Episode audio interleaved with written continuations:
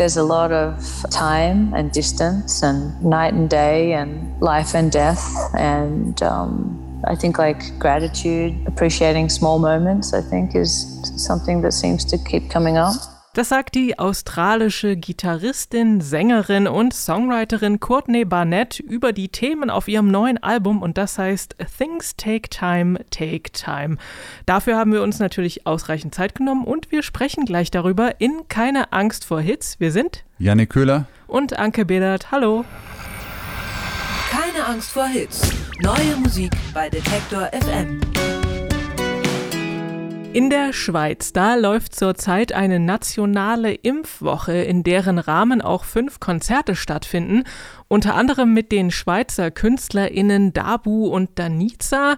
Und äh, die fünf Shows, die gehen in den Kantonen mit eher niedrigen Impfquoten über die Bühne, also zum Beispiel in Thun oder in Lausanne. Und dort steht dann auch ein Impfbus zur Verfügung und man kann sich eben informieren oder vielleicht auch gleich impfen lassen. Die Tickets wurden gratis abgegeben. Und ich, als ich das gelesen habe, dachte ich, vielleicht ist es ja auch hier ein Versuch wert.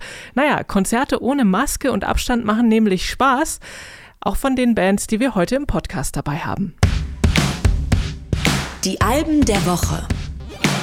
Dass sich Courtney Barnett für ihr neues Album drei Jahre Zeit gelassen hat, das kann man ihr eigentlich nicht verübeln, denn vorher hat sie ordentlich auf die Tube gedrückt. Zwei Platten, eine Doppel-EP, ein weiteres Album mit Kurt Weil und Konzerte und Festivals auf der ganzen Welt. Und damit ist die australische Songwriterin zu so einer Art Alt-Rock-Superstar geworden. Die neuen Songs hat sie mit der Warpaint-Drummerin und Produzentin Stella Moskova aufgenommen und die klingen nicht mehr so sehr nach Rockband-Korsett, sie klingen eher reduzierter und intimer.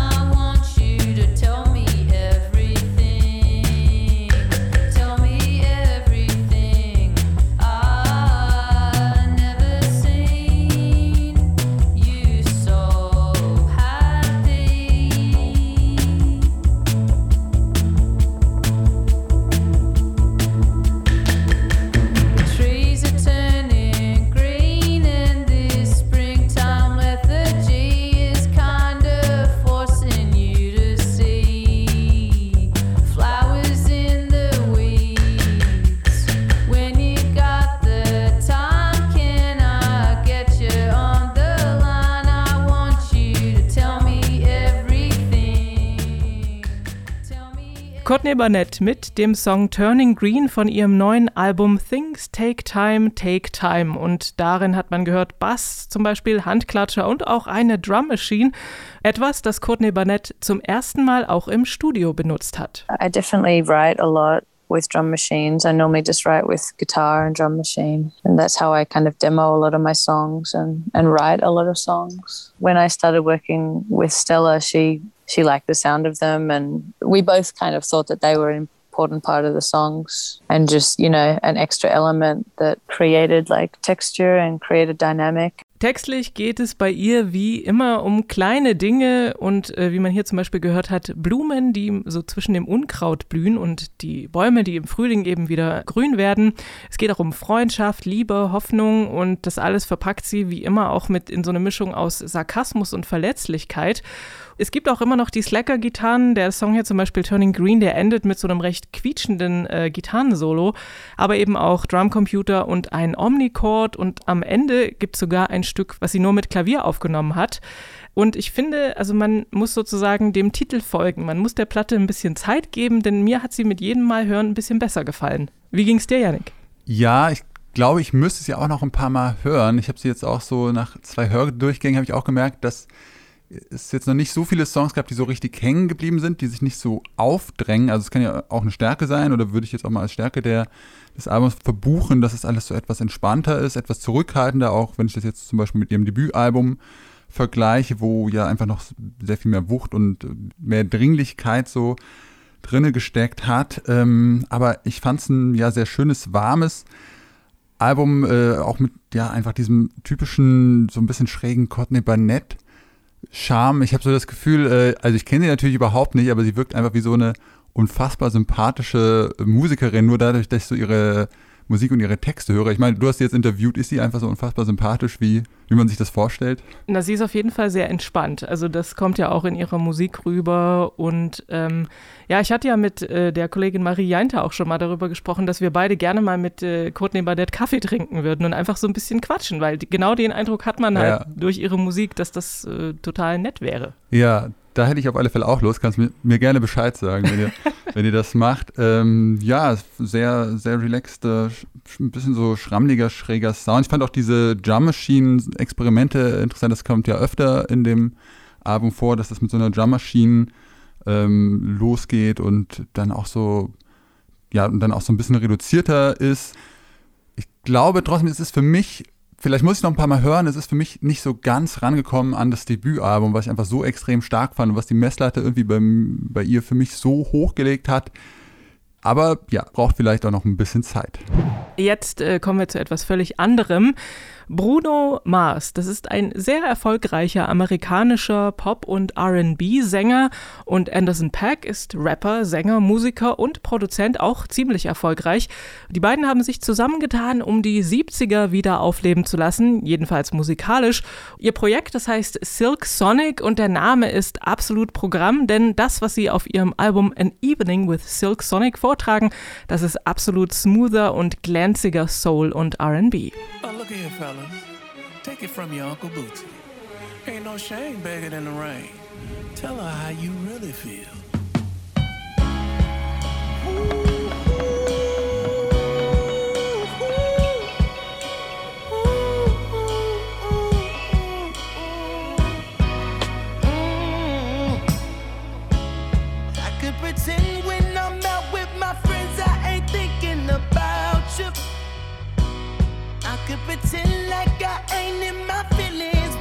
true. Nah. When I called you out your name, that was my ego, my pride pain. I should be a movie star, the way I play the part, like everything's okay.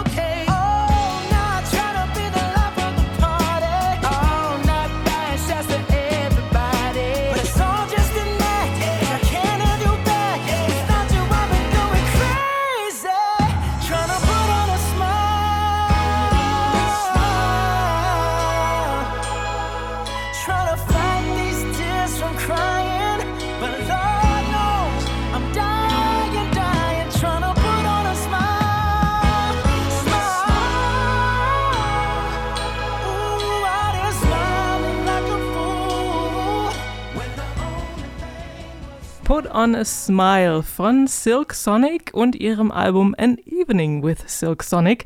Am Anfang hat man hier P-Funk-Legende Bootsy Collins kurz gehört und der ist einer von einer Handvoll illustrer Gäste auf der Platte.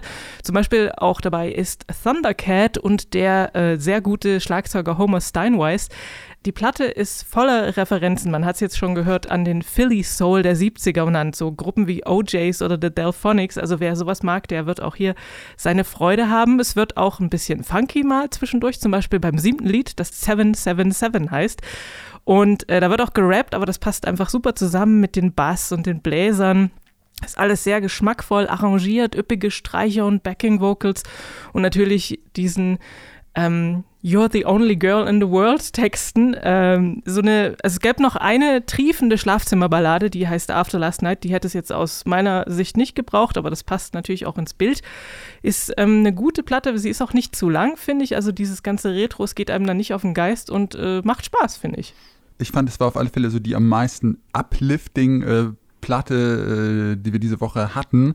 Und das äh, ist auf alle Fälle was, was man, glaube ich, gerade äh, zurzeit gut gebrauchen kann bei dem äh, Corona-Winter, der scheinbar so bevorsteht.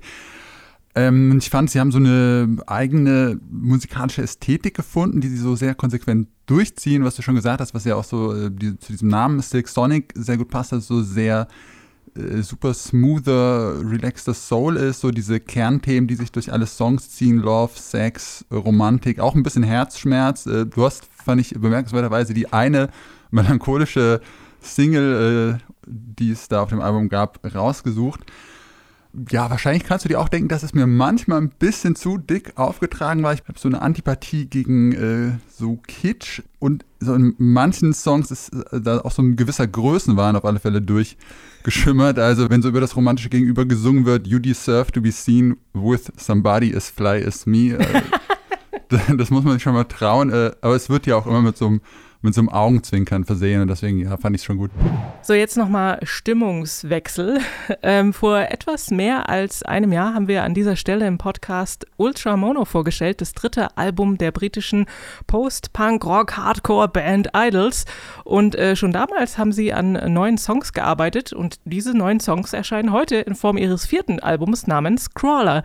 Bislang war ihre Musik ja vor allem durch so brachiale Gitarrenwände, doch ziemlich einfallsreiches Songwriting und die bellende Stimme von Sänger Joe Talbot gekennzeichnet, der sich dann auch in Gesellschaftskritik geübt hat.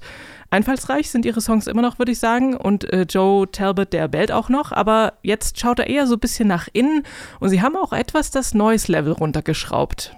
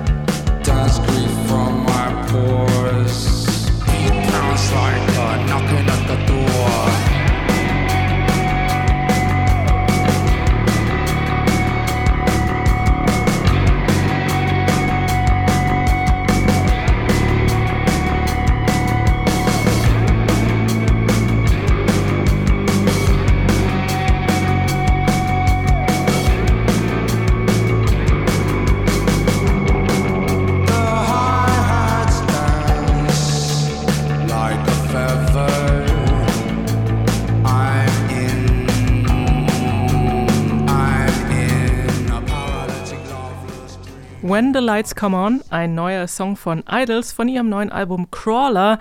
Darauf geht es um Abhängigkeit, um menschliche Schwächen, aber es gibt auch immer noch absurden Humor. Und auf äh, Stücken wie zum Beispiel dem Album Opener, der heißt MTT 420RR, oder eben der Single, die wir auch schon im Podcast hatten, The Beachland Ballroom, da klingen sie geradezu emotional. Die Musik ähm, klingt so roh und relativ massiv. Äh, produziert hat wieder Kenny Beats, der war auch schon beim letzten Album teilweise mit von der Partie.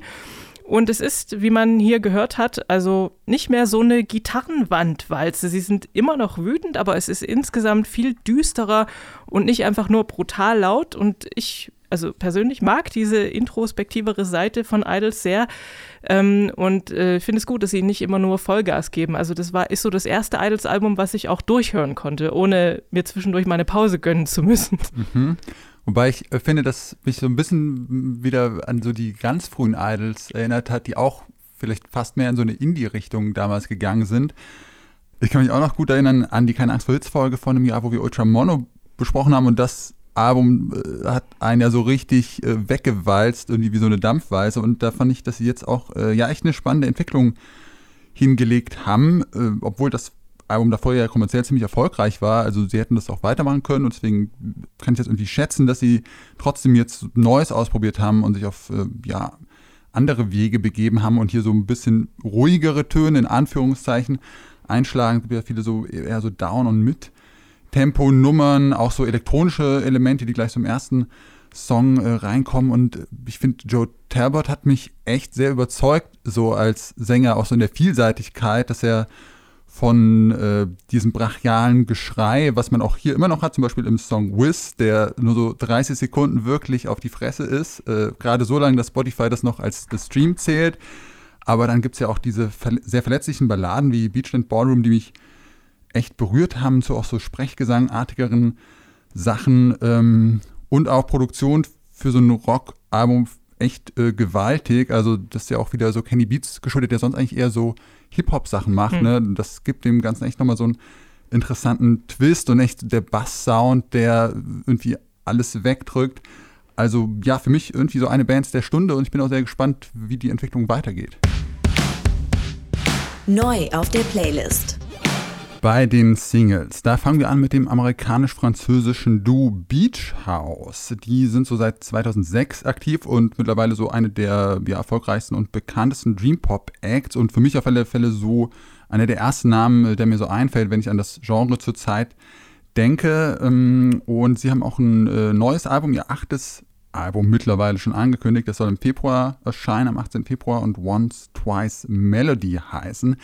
Und bei dem Album haben sie so ein bisschen einen unkonventionellen Veröffentlichungsweg gewählt, nämlich werden dann nicht äh, wie üblich eigentlich so vor Album-Release immer so einzelne Singles ausgekoppelt, sondern sie veröffentlichen das Album jetzt so Stück für Stück in Kapiteln und so, dass dann in den nächsten Monaten immer so äh, einzelne Kapitel mit so vier bis fünf Songs drauf erscheinen werden. Und auf dem ersten Kapitel, das jetzt erschienen ist, da ist auch der Titeltrack Once Twice Melody drauf und den hören wir jetzt.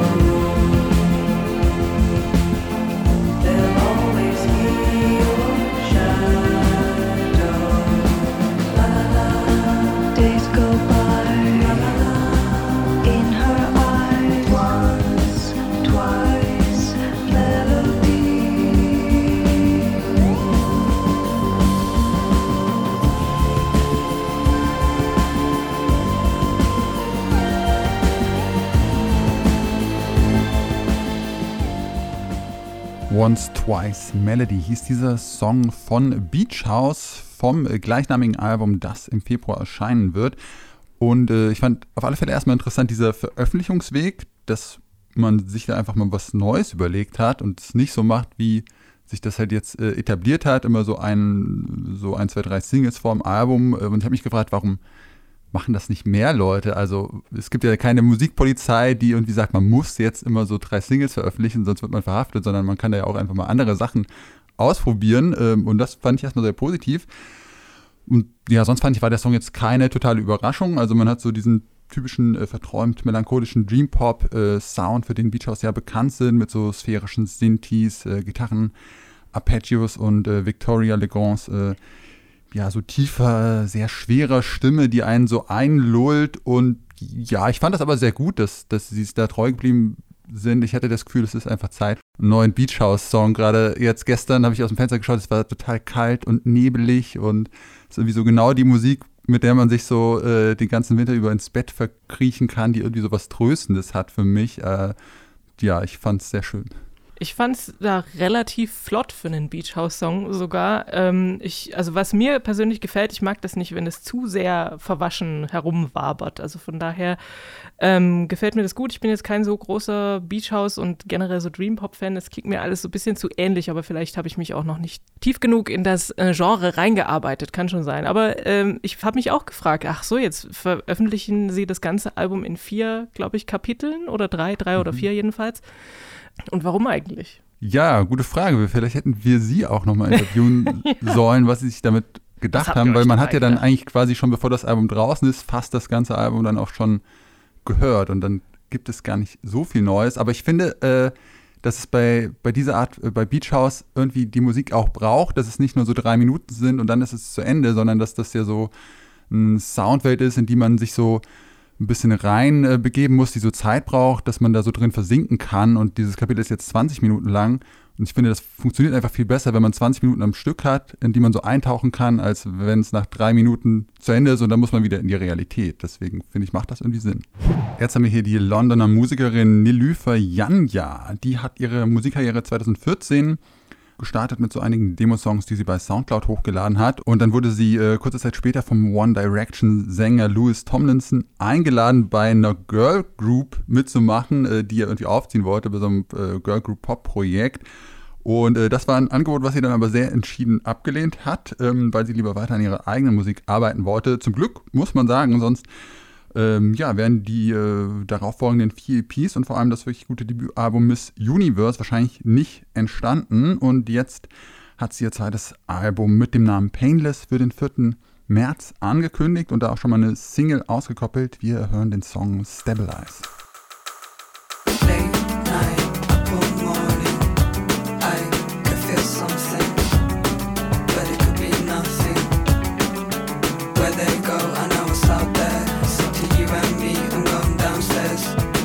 those keys,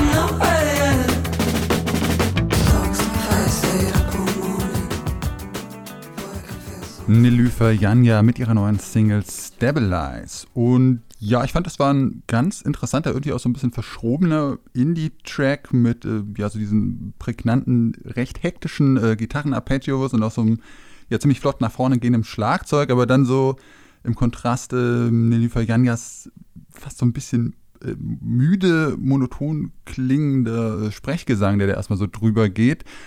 Ähm, und das war wahrscheinlich auch so gewollt, dieser Effekt, dass es so ein bisschen äh, müde klingt, denke ich, weil äh, lyrisch ist der Song auf alle Fälle auch, ja, relativ resigniert, muss man sagen. Also, Eher ein Downer, ja. Das ist ein Downer. Äh, also die Lyrics sind dann, There's nothing out there for you and me, I'm going nowhere until it bleeds, I'm going nowhere singt sie im äh, Chorus zum Beispiel, also relativ resignierte Zeilen und ähm, Nilüfer Janja wollte damit diesem Song so ein bisschen auch ihre Erfahrung mit dem zermürbenden Londoner Großstadtleben verarbeiten, dass alles äh, grau ist und zu betoniert und anonyme Menschenmassen die ganze Zeit total hektisch unterwegs sind, aber dann irgendwie auch nirgendwo ankommen am Ende. Und ähm, ich fand den Track interessant. Bei den Lyrics fehlt mir vielleicht so ein bisschen äh, der Bezug oder so die Erfahrung in so einer Großstadt zu leben um äh, das so wirklich nachvollziehen können. Das hatte ich einfach nicht. Ich weiß nicht, ob du da besser andocken konntest. Na, Leipzig ist ja zum Glück keine so äh, überbordende Großstadt, wo man äh, immer das Gefühl hat, man fährt stundenlang mit der S-Bahn und ist immer noch nicht dort, wo man hin will. Bei mir ist es auch so müde und deprimiert und irgendwie erschöpft angekommen, so ein bisschen. Und äh, wo ich habe dann so gedacht, im Gegensatz zu den Sachen, die wir hier sonst noch drin hatten, also zum Beispiel Beach House oder Silk Sonic, die bieten so ein bisschen Realitätsflucht und Nele Fajanja hat nun irgendwie eher so den Spiegel im Gepäck, den sie einem vorhält. Aber ich fand den, also musikalisch einen sehr coolen, so ein bisschen zappeligen Track und jetzt habe ich beim nochmal jetzt gerade hören gedacht, das funktioniert wahrscheinlich auch echt gut so in der Indie-Disco. Gibt es noch Indie-Discos? Aber ich wenn, hoffe es. Wenn, dann funktioniert der Song da, glaube ich, sehr gut auch, ja. Ja, nachdem der letzte Song hier jetzt schon so ein bisschen resigniert war, muss ich sagen, fröhlicher wird es mit dem nächsten Stück auch nicht. Kummer heißt der nächste Act, den wir haben. Das ist das Soloprojekt von Felix Kummer, der als Sänger der Band Kraftklub ja ziemlich erfolgreich geworden ist. Von seiner Band hat sich äh, Felix Kummer dann 2019 erstmal eine Auszeit genommen, um an seiner eigenen Musik zu arbeiten und hat da mit diesem Soloprojekt Kummer das Album Kiosk veröffentlicht und war da auch weiter ja recht erfolgreich. Diese Solo-Karriere, die soll laut Kummer aber nun auch wieder vorbei sein. Und zum Abschluss des Projekts, da hat äh, Kummer nochmal eine letzte Single angekündigt, äh, die heute erschienen ist und die heißt auch passenderweise Der letzte Song.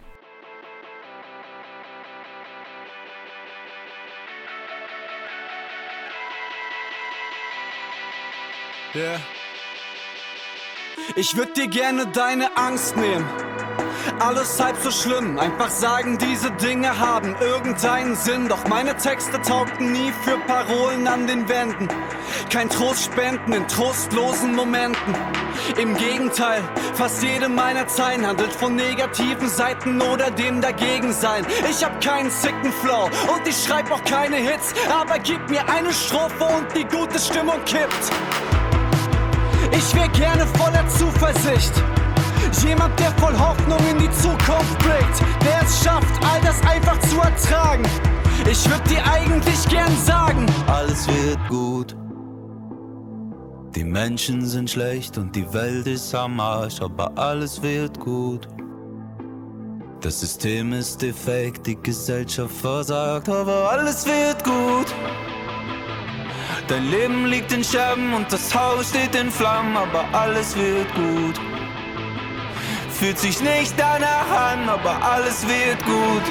Und wer mein Großvater nicht seit 15 Jahren tot, würde er jetzt sagen, Mensch, Kinder, wie die Zeit vergeht. Wenn du denkst, dass Kummer war das mit der letzte Song, was auch der letzte Song dieses Projekts sein wird, laut Felix Kummer. Äh, übrigens hier featuring Fred Rabe von den Giant Rooks, der hier die Hook gesungen hat.